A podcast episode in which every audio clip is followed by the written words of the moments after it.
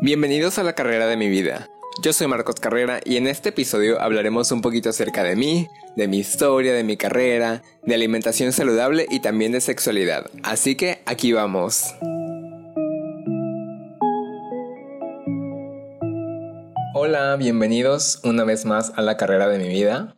Eh, en este primer episodio, pues bueno, les voy a platicar un poquito acerca de mí y bueno, ¿por dónde empezamos? Um, les voy a platicar un poco primero sobre mi carrera profesional.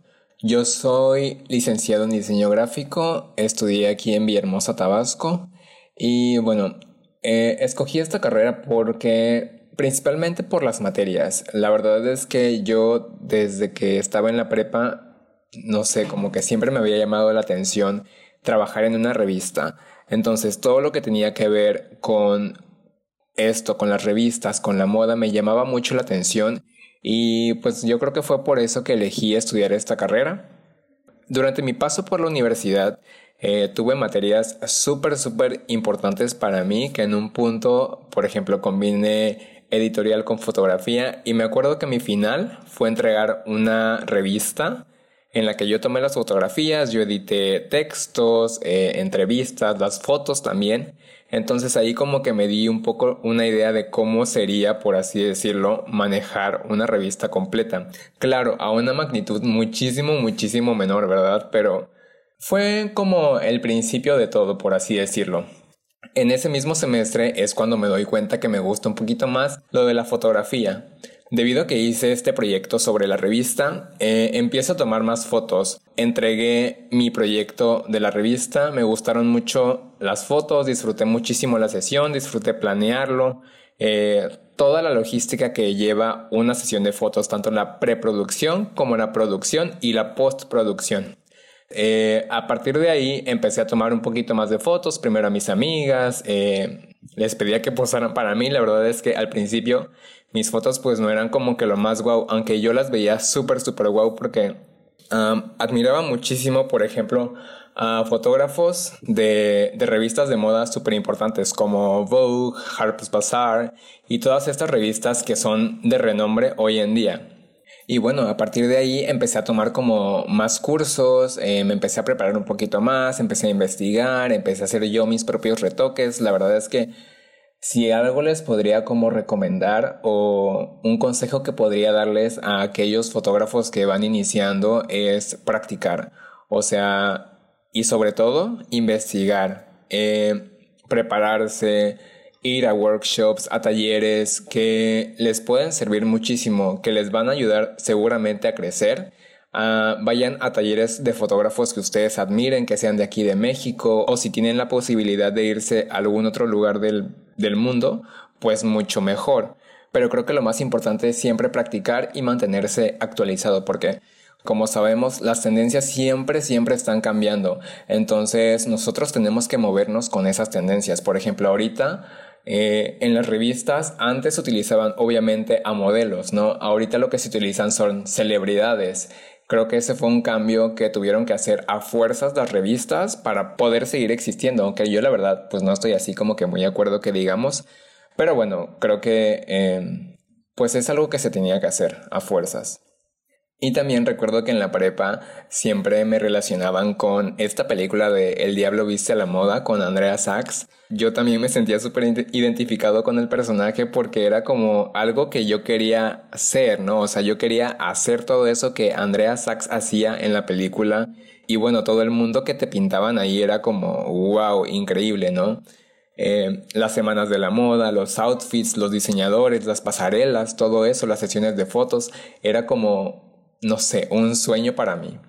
Y bueno, yo actualmente estoy trabajando con eh, boutiques, con tiendas, con marcas de aquí de Villahermosa. Eh, he tomado cursos, me he preparado más y creo que yo sigo en ese mismo como aprendizaje. A mí siempre me gusta estar eh, actualizándome y seguir aprendiendo más, o sea, de fotógrafos que yo admiro, que yo siento que puedo aprender algo de ellos y que sé que pueden dejarme algo bueno también. De hecho, he ido a talleres en los que los fotógrafos luego se convierten como en mis amigos, ¿saben? Entonces es como algo que, que valoras mucho también. Y uno de los talleres más importantes que yo tomé fue el de Santiago Ruiseñor, el editor de foto de la revista El México. Eh, en ese workshop yo aprendí muchísimo, muchísimo y siento que tuve un acercamiento hacia lo que es pues una revista de moda real, ¿no? O sea, una revista actual, una revista que sigue una revista que, por ejemplo, ahorita está súper bien en redes sociales, su presencia ha crecido muchísimo, la verdad es que a mí me gusta mucho. Si pueden, busquen el Instagram de El México, obviamente esto no es promocionado ni nada, pero bueno, si les gusta la moda, sus publicaciones son increíbles, sus historias, todo, la verdad es que te mueres de risa o también son cosas como súper icónicas en el mundo de la moda que tú te sientes también identificado. Entonces es súper padre, pues, porque todos que estamos en este mundo, o sea, dices, wow, soy yo, ¿sabes? Entonces es súper, súper padre. Y bueno, aquí voy a contestar una pregunta que me hicieron en Instagram que dice, ¿cómo surgió tu interés por Los Ángeles de Victoria's Secret? Ay, pues la verdad es que esta es una súper, súper buena pregunta porque bueno, gracias a esto fue como un primer acercamiento hacia el mundo de la moda, hacia lo que era eh, pues todo esto, las modelos, los diseñadores, las semanas de la moda. Eh, gracias a eso empecé como yo a investigar, o sea, y a mantenerme siempre actualizado, porque, bueno, les voy a contar. Yo la primera vez que vi un Victoria's Secret Fashion Show fue en el año de 2006.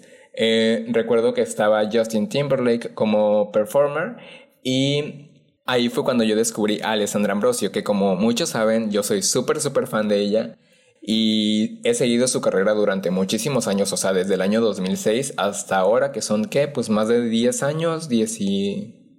12, perdón, 12 años siguiendo la carrera de Alessandra, entonces eso pues me mantuvo siempre actualizado, ¿no? O sea, siempre que sacaba como nuevas campañas, nuevas revistas, nuevos catálogos, eh, cuando modelaba, o sea, cuando hacía pasarelas, entonces todo esto siempre me mantuvo como que en ese mismo canal y creo que al final de cuentas fue algo que o bueno, más bien es algo que ha sido súper importante en mi vida, o sea, algo que marcó un eje rector hacia la dirección que yo quería ir, pues, o sea, porque uno como fotógrafo va entrenando su propio ojo inconscientemente. Todo lo que ves influye directamente en tu estética, en tu esencia, en tu estilo como fotógrafo que al final pues tú lo creas dependiendo de todo eso que tú ya viste anteriormente, pues o sea, el, cerebro y el ojo del fotógrafo tiene una memoria, una memoria que, que tú solamente utilizas al momento de tomar las fotos y depende de todo lo que hayas visto de tu inspiración, es a cómo salen tus fotos. Creo que eso es algo que, que cada fotógrafo lo tiene, pues, o sea, un fotógrafo al tener al frente de él una modelo, un objeto, o un paisaje seguramente no hará la misma foto que otro fotógrafo porque pues cada uno tiene un ojo diferente, tiene un entrenamiento diferente, una manera de hacer las fotos de diferente manera. Eh, obviamente puedes aprender uno del otro porque pues creo que eso es algo a lo que todos deberíamos de estar abiertos, ¿no? Como a recibir consejos, a recibir eh, críticas constructivas que nos puedan ayudar a mejorar nuestro trabajo como fotógrafos o la profesión que tú estés desempeñando, no importa lo que tú te dediques. Si alguien te puede dar una crítica constructiva y si tú crees que esa crítica te puede servir, pues adelante, o sea, es algo súper bueno para ti. Y si puedes mejorar tu trabajo en algo, creo que es súper bueno hacerlo. Además, la verdad es que mi carrera como fotógrafo y como diseñador, pues no todo ha sido como que logros y todo feliz y así, sino que también pues me he enfrentado a obstáculos, me he tropezado, pero pues creo que lo más importante de todos estos tropiezos es aprenderse a levantar y aprender de todos esos errores también. Eh, aplicar técnicas que te puedan ayudar a no cometer ese mismo error una vez más y te aseguro que todo irá muchísimo mejor, pero errores y obstáculos y tropiezos siempre vas a tener. Lo importante es saberse levantar. Y con la cara en alto, como dice Belinda, ganando como siempre.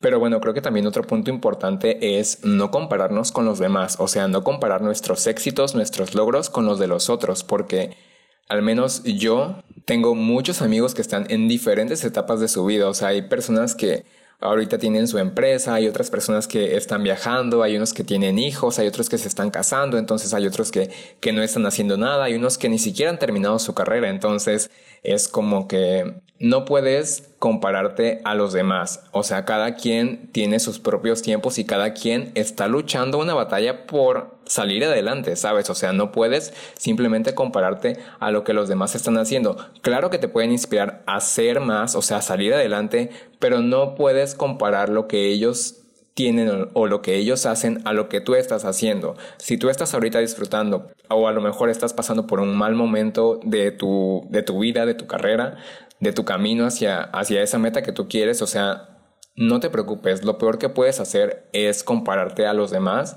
Eh, creo que todos somos muy diferentes y tenemos objetivos súper diferentes y también claros, pero creo que lo más importante también es no perder ese objetivo, ¿sabes? O sea, no renunciar a ello. Si ya te costó tanto trabajo, tantos años, o sea, no renuncies, sigue luchando, porque te digo, tropiezos, obstáculos van a haber siempre. Pero lo más importante es levantarse en todo momento y seguir luchando por ese sueño que tú tienes. Y bueno, aquí también voy a contestar otra pregunta que me hicieron en Instagram, que ¿cuál es mi mayor sueño en la vida? Y bueno, aquí esto creo que yo lo puedo tomar como de dos maneras, ¿no? O sea, mi mayor sueño en la vida, en la parte profesional, es yo crear una estética propia como fotógrafo, que la gente me pueda recordar y que mi trabajo pueda trascender, o sea, que otras personas en algunas futuras generaciones puedan mirar mis fotografías y decir, wow, él es una inspiración para mí, o wow, su trabajo me gusta mucho, me encantaría poder hacer algo como lo que él hizo. Em, pero bueno, ese es como mi, mi sueño profesional, pues, o sea, más que, más que ninguna otra cosa. Y en la parte personal, pues, creo que es más o menos lo mismo. Eh, la verdad es que a mí me gustaría trascender y que la gente me recuerde por lo que soy, o sea, por la persona que fui con ellos, por todos esos buenos momentos que seguramente hayamos pasado juntos y que, no sé, o sea, simplemente que siempre me recuerden, que yo sea alguien presente en sus vidas, em, que me recuerden por lo que hacía también, o sea, por, por la pasión que le ponía a mis proyectos, a mis tareas, o sea, a todo, a todo esto que estoy haciendo hoy. Eso es lo que me gustaría que, que pasara algún día, ¿no? Y bueno, ya dejando un poco el tema de, de, la carrera como profesional y así vamos a pasar un poco al tema de la alimentación saludable que es como que algo algo que me define mucho y que la gente siempre siempre me está preguntando porque siempre me dicen oye Marcos y eres vegano y qué comes oye pero no comes esto no comes huevo no comes leche no comes eh, carne qué comes bueno, les voy a explicar. Yo adopté una alimentación basada en plantas hace aproximadamente dos años y medio, yo creo. De hecho, tiene un poquito más, pero desde que empecé como que 100% a base de plantas es hace dos años y medio. Eh, aproximadamente. No tengo así como que la fecha exacta, pero es como lo que me puedo acordar. Eh, todo empezó porque cuando estaba en la especialidad, hice un viaje a Guadalajara en la que una de mis mejores amigas me enseñó un poquito más acerca de, todo esto, ¿no? O sea, como de, nutrición. Después de eso empecé a investigar muchísimo.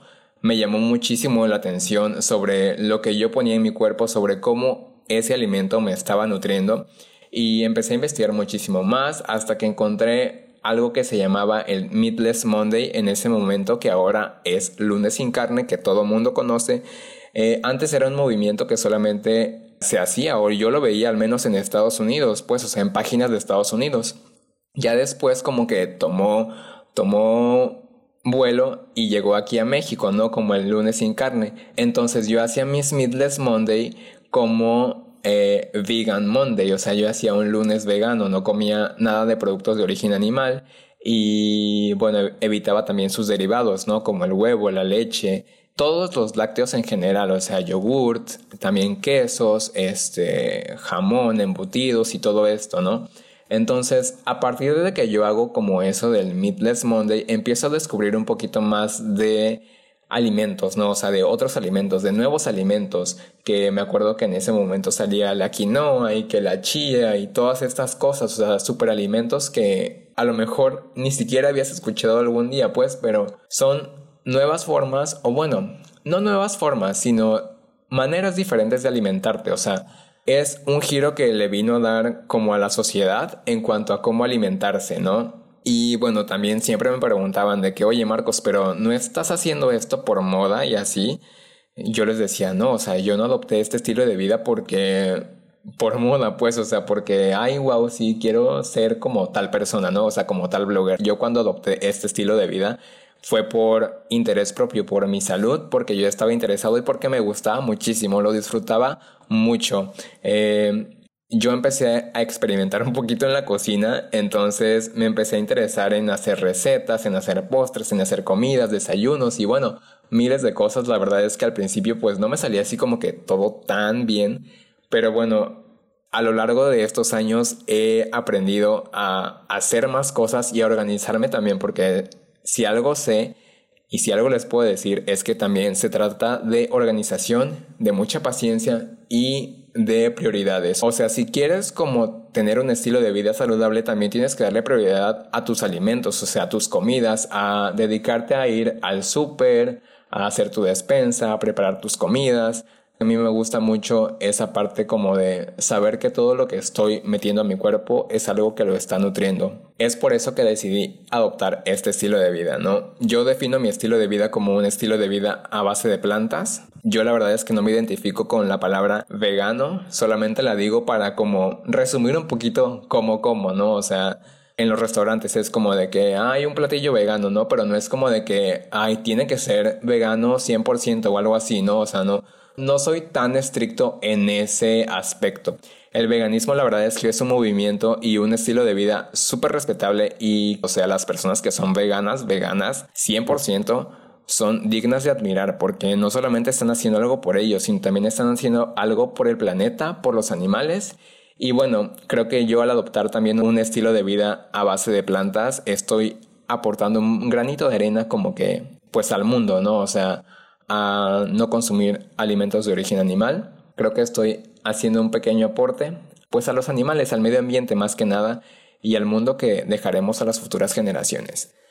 Eh, así que si quieren simplemente saber un poquito más sobre mi alimentación, sobre cómo, cómo lo hago yo, pueden seguirme en mis redes sociales y a veces subo cosas de comida. Tengo hasta un apartado, ¿no? O sea, una historia destacada que dice food, o sea que que se refiere a todo lo que luego como, lo que subo, dónde ando, en qué restaurantes y así. Les digo, lo disfruto muchísimo, o sea, cada que voy a un restaurante vegano o a un restaurante en el que sé que puedo comer algo a base de plantas delicioso. Me encanta, me encanta probar nuevos platillos porque así los puedo a lo mejor o recrear en mi casa o, o simplemente no sé, comer rico, pues, o sea, porque yo a veces en mi casa generalmente como súper simple, pues, no siempre como súper fancy como en los restaurantes o lo que muestro a veces en redes sociales, porque luego lo que subo en redes sociales es lo que, ay, wow, se me ocurrió hacer esto hoy y pues se ve bonito también, entonces pues lo subo. Em, en este trayecto como para adoptar este estilo de vida, también pues tuve tropiezos, o sea, como todo. Cuando no me he tropezado, pues he tenido muchísimos tropiezos porque al principio yo la verdad es que no sabía bien. Consumía las porciones que consumía antes, pero solamente le quitaba la parte de la carne o la proteína animal, no la sustituía por otra cosa. Entonces yo empecé a perder muchísimo peso la gente se empezó a preocupar. Hubo una época en la que me enfermé muchísimo y estuve a punto de dejarlo todo, pues porque me preocupé mucho por mi salud y yo dije, no, pero, o sea, ¿cómo no puede estar funcionando esto? Pero la verdad es que sí, o sea, yo no lo estaba haciendo nada bien, estaba comiendo muy poco y bueno, ese tipo de errores son los que me hacen eh, aprender, ¿no? O sea, y es algo que yo ya no hago ahorita, yo como ahorita hasta que yo esté saciado y no me limito, o sea, si tengo hambre, pues obviamente como, pero como algo que, que, sé que me está nutriendo, que sé que me está aportando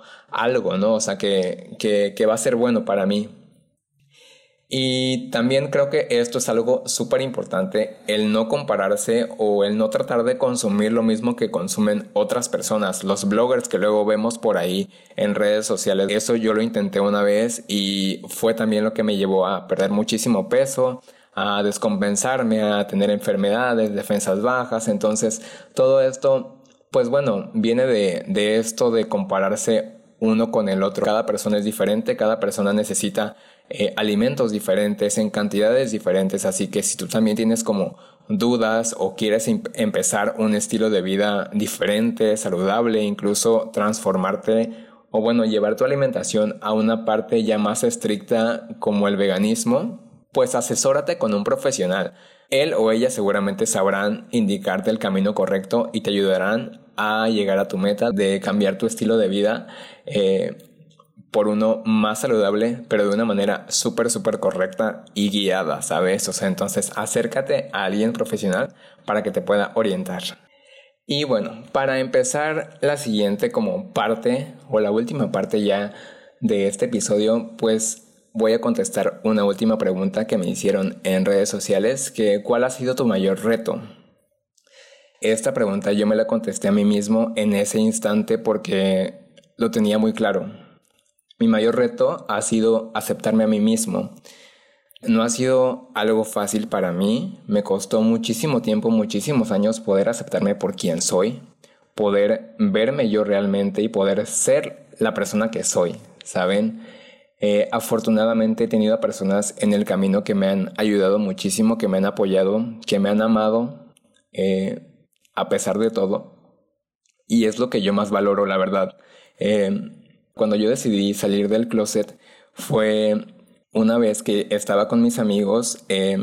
ellos se reunieron conmigo y también estaban como que preocupados por mí. O sea, me decían, oye Marcos, pero pues es que no nos cuentas, o sea, eh, te gustan los niños, las niñas, ¿qué onda? O sea, tus ligues y todo esto. Entonces, la verdad es que yo en prepa tuve como mi primer sentimiento fuerte, fuerte, fuerte por alguien de mi sexo, de mi mismo sexo creo que ahí fue cuando yo también me empecé a preguntar así de que, a ver, Marcos, ¿qué está pasando? O sea, yo la verdad es que siempre he sabido que soy diferente a los demás, o sea, desde niñito, pues, o sea, desde que yo tengo uso de conciencia, siempre se me ha como facilitado más llevarme con niñas y, y recuerdo que yo, por ejemplo, era súper fan de Sailor Moon, o sea, tenía películas de Sailor Moon hasta la fecha, o sea, sigo amando Sailor Moon y creo que pues no todos los niños como heterosexuales aman Sailor Moon, ¿no? O sea, todos amaban así de que supercampeones eh, y yo Sailor Moon, ¿no? O sea, era súper, súper raro, o sea, y de que luego veías, bueno, yo veía los Power Rangers y así, y mi favorita era la rosa, pues, o sea, no era como el rojo y de que yo quería ser así el rudo, o sea, mi favorita era la rosa y yo decía, wow, qué, qué padre lo que hace, ¿no? O sea, sus, sus swords y todo eso eran súper padres también. Pero bueno, les decía que estaba con mis amigos platicando acerca de, o sea, de mí, ¿no? Ellos creo que en su preocupación, más que una presión para mí, fue una parte, fue una ayuda, o sea, fue una, un modo de ayudarme a salir. Y créanme que yo hoy en día se los agradezco muchísimo porque si no hubiera sido por ellos, seguramente yo seguiría encerrado en un closet eh, reprimido y bueno, no sé qué sería de mí en estos momentos, pero bueno, esa fue la primera vez que yo les dije, no, pues saben qué, creo que sí, o sea, soy gay, ¿no? Esa fue la primera vez que yo lo dije, que yo lo acepté. De ahí en adelante, pues todo es como menos complicado. No les voy a decir que es fácil, porque no lo es, o sea, no es tan fácil llegar y decirle a las personas, oye, ¿qué crees? Soy gay. No. Siempre te pones a pensar, no, pues, ¿qué dirán? Estarán conmigo, se enojarán, no lo sé. Siempre tenía como esa duda, ese miedo de decirle a alguien más, o sea, de decirle a las personas que más me importaban. Pero créanme que todas esas personas a las que tú les importas, no les importa que tú seas gay, heterosexual, lesbiana. Ellos te van a aceptar tal cual eres y si de algo me arrepiento es de no haberlo hecho antes. Así que si tú estás pasando por esta misma situación, te aconsejo que, que hables, que salgas y que muestres al mundo, a, tus, a tu familia, a tus amigos, quién eres. Libérate de todo eso porque créeme que es algo que se siente súper, súper bien, que es un peso que te quitas de encima y que una vez que lo haces, una vez que lo dices, puedes ser la persona que tú realmente quieres ser y puedes llegar a, a brillar, a ser tú en tu máximo esplendor, ¿sabes? Y también, o sea, si necesitas a alguien que te escuche, acércate, acércate a alguien, acércate a mí si quieres, o sea, me puedes contactar en redes sociales también y créeme que estaré feliz de ayudarte por lo que sea que estés pasando, de escucharte más bien y de hacer todo lo posible por ayudarte de alguna manera. Y bueno, les decía que a partir de ese momento, pues yo empecé a decirle a las demás personas, a mis amigos, a, a familia mía, no a todos, o sea, no a todos mis amigos y a toda mi familia se los dije. Creo que algunos pues ya, ya lo ven y lo aceptan de cierta manera o, lo intuyen, ¿no? O sea, yo subo fotos del Pride, o sea, subí fotos este año del Pride, de donde anduve, o sea, subo fotos con mis amigos. Y yo antes eso no lo hacía porque tenía ese miedo, ¿sabes? O sea, yo el año pasado todavía también fui al Pride, pero no subía ese tipo de contenido porque no sabía cómo iba a reaccionar gente cercana a mí, ¿sabes? Pero se me hace algo muy parte de mí, algo con lo que estoy comprometido de cierta manera. O sea, yo me siento comprometido conmigo, con mi comunidad y como persona representante de la comunidad LGBT. Creo que lo más importante es siempre alzar la voz y hacerte visible, o sea, hacerte ver que tú estás ahí, o sea, que estás presente, que aquí estamos, que siempre hemos estado y que no nos vamos a ir. Porque nosotros afortunadamente ya tenemos como esa dicha de poder salir a la calle y expresarnos, de marchar por nuestros derechos, pero hubo una primera generación que no tuvo eso, ¿no? O sea, la primera generación que se rebeló y que hizo esta marcha, o sea, los, los disturbios de Stonewall es algo súper importante que a las personas a veces se les pasa, pues son personas que dieron incluso su vida por nosotros, o sea, por luchar por sus derechos, porque nosotros pudiéramos estar en donde estamos ahorita y exigir lo que estamos exigiendo ahorita. O sea, tener esa visibilidad que ahora tenemos. Ellos fueron las personas que nos ayudaron a salir de todo eso que nos reprimía y que también inspiró a muchísimas más personas a unirse a este movimiento, a seguir eh, comprometidos con, como comunidad, o sea, de unirse, de apoyarse. Eso es algo súper bonito que se siente en cada marcha, en todo junio, que es como el mes del orgullo. La verdad es que a mí me encanta ese mes porque todo el mundo está súper unido, súper feliz, súper celebrando y es simplemente algo mágico porque me encanta que, que todo el mundo pueda ser simplemente su auténtico ser sin que nadie pues le diga nada, sin que importe. Y si alguien no te acepta por quien eres, créeme que pues no es tu culpa, es culpa de ellos porque pues no sé, a lo mejor tienen una mente cerrada. A mí la palabra normal me causa mucho conflicto. Esa palabra se me hace algo muy subjetivo, ¿no? O sea, para mí algo puede ser normal, pero para ti no lo es. Entonces creo que esa palabra como que es un poco a interpretación de cada quien. No existe como un normal definido. Creo que la sociedad nos ha eh, llevado a simplemente definir lo normal como lo típico o lo obvio, por así decirlo. Pero lo normal pues para mí como que no existe. ¿sabes? En el amor no hay normal, en el amor simplemente pues se ama. O sea, eso es lo único que importa. El amor es amor. Y a quien ames, pues no importa. Tú no decides eso, lo decide tu corazón.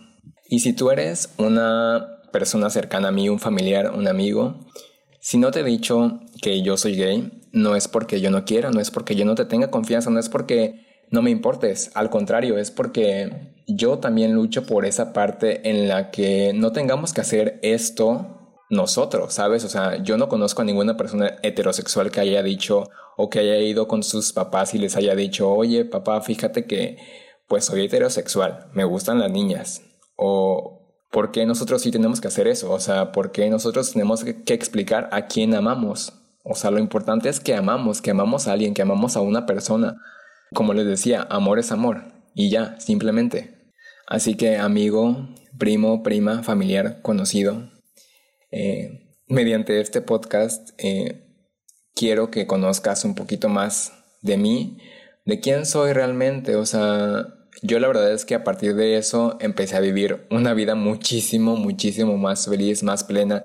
Y si ustedes me conocen o me han visto en redes sociales, que bueno, pueden ver mi foto en la portada de este podcast, yo tengo el cabello largo, entonces imagínense, yo, yo todavía tengo que pasar por esa crítica de que pues tengo el cabello largo, ¿no? O sea, mucha gente me pregunta y me dice, bueno, antes me lo preguntaban así de que Marcos, pero, o sea, ¿quieres ser mujer? ¿Te vistes? Que no sé qué, yo, no, o sea... Yo honestamente estoy súper feliz con el cuerpo que tengo, o sea, con el cuerpo que me fue dado. Entonces, yo no quiero ser mujer, créanme. Y si lo quiero hacer, pues ni modo. no es algo que esté ahorita en mi cabeza, pues, pero esto es simplemente yo, o sea, este cabello que yo tengo ahorita es algo que me representa, que cada vez siento más mío y mucha gente ha estado en desacuerdo con esto, ¿no? O sea, mientras yo me lo dejaba crecer, la gente me decía, oye Marcos, pero ¿cuándo te lo vas a cortar? Incluso ahorita que ya lo tengo largo y todo y disfrutando y haciendo pelazo y todo en redes sociales y en todos lados a los que voy, la gente me sigue diciendo, bueno, algunas personas, de que, oye, pero córtatelo así, oye, te veías bien antes, este, con tu cabello corto, que no sé qué, ¿cuándo vas a cortártelo? Y pues la verdad es que yo no tengo como que fecha para cortármelo. O sea, yo me siento bien ahorita con esto, lo disfruto, me encanta. Y lo voy a seguir disfrutando hasta que, hasta que yo quiera, hasta que yo me aburra y hasta que yo me lo quiera cortar, ¿sabes? Creo que lo más importante es cómo te sientes tú contigo mismo, lo que piensas tú de ti mismo y la persona que está haciendo contigo, ¿sabes? O sea, no te hagas sufrir, no te reprimas, no te acomplejes, o sea, vive y también deja vivir a los demás. Y bueno, también en la calle luego me pasa que me dicen, señorita, que eso a mí lejos de ofenderme, me da muchísima risa porque luego veo sus caras, o sea, sus reacciones y es como de que, ay, ¿qué onda? Y me confundí, que no sé qué, y me muero de risa por las reacciones que ellos hacen porque les da muchísima pena. Se apenan de, de haberme llamado, no sé, señorita o algo así, pero la verdad es que a mí no me importa, o sea, yo, yo sé quién soy, yo simplemente lo sé, ¿no? O sea, no, no me importa eso que digan, me da muchísima risa. Y bueno, creo que ya les platiqué un poquito más de quién soy, o bueno, se pueden dar una idea de de lo que he vivido, ¿no? O sea, de mis experiencias, las cosas por las que he pasado y de las cosas que me he levantado también. Y créanme que a lo largo del podcast, en episodios futuros, me voy a ir acordando de, no sé, o sea, de anécdotas, de cosas que me han pasado y que también me han marcado o me han dejado un aprendizaje. Creo que eso es como una vista global a lo que es mi vida, a quién soy yo, quién es Marcos y espero que hayan disfrutado mucho este podcast. La próxima semana ya vamos a tener al primer invitado especial. No se lo pierdan, estoy súper, súper emocionado por tener aquí a mi primer invitado y espero hayan disfrutado muchísimo este episodio. Gracias por todo el apoyo que he recibido del podcast, por los comentarios, todos sus mensajitos. Me siento súper, súper feliz, súper afortunado de, de cómo ha sido recibida esta parte también súper importante para mí. Y bueno, muchas gracias de nuevo y espero hayas disfrutado de este podcast. Esto fue la carrera de mi vida y nos vemos la próxima semana. Chao.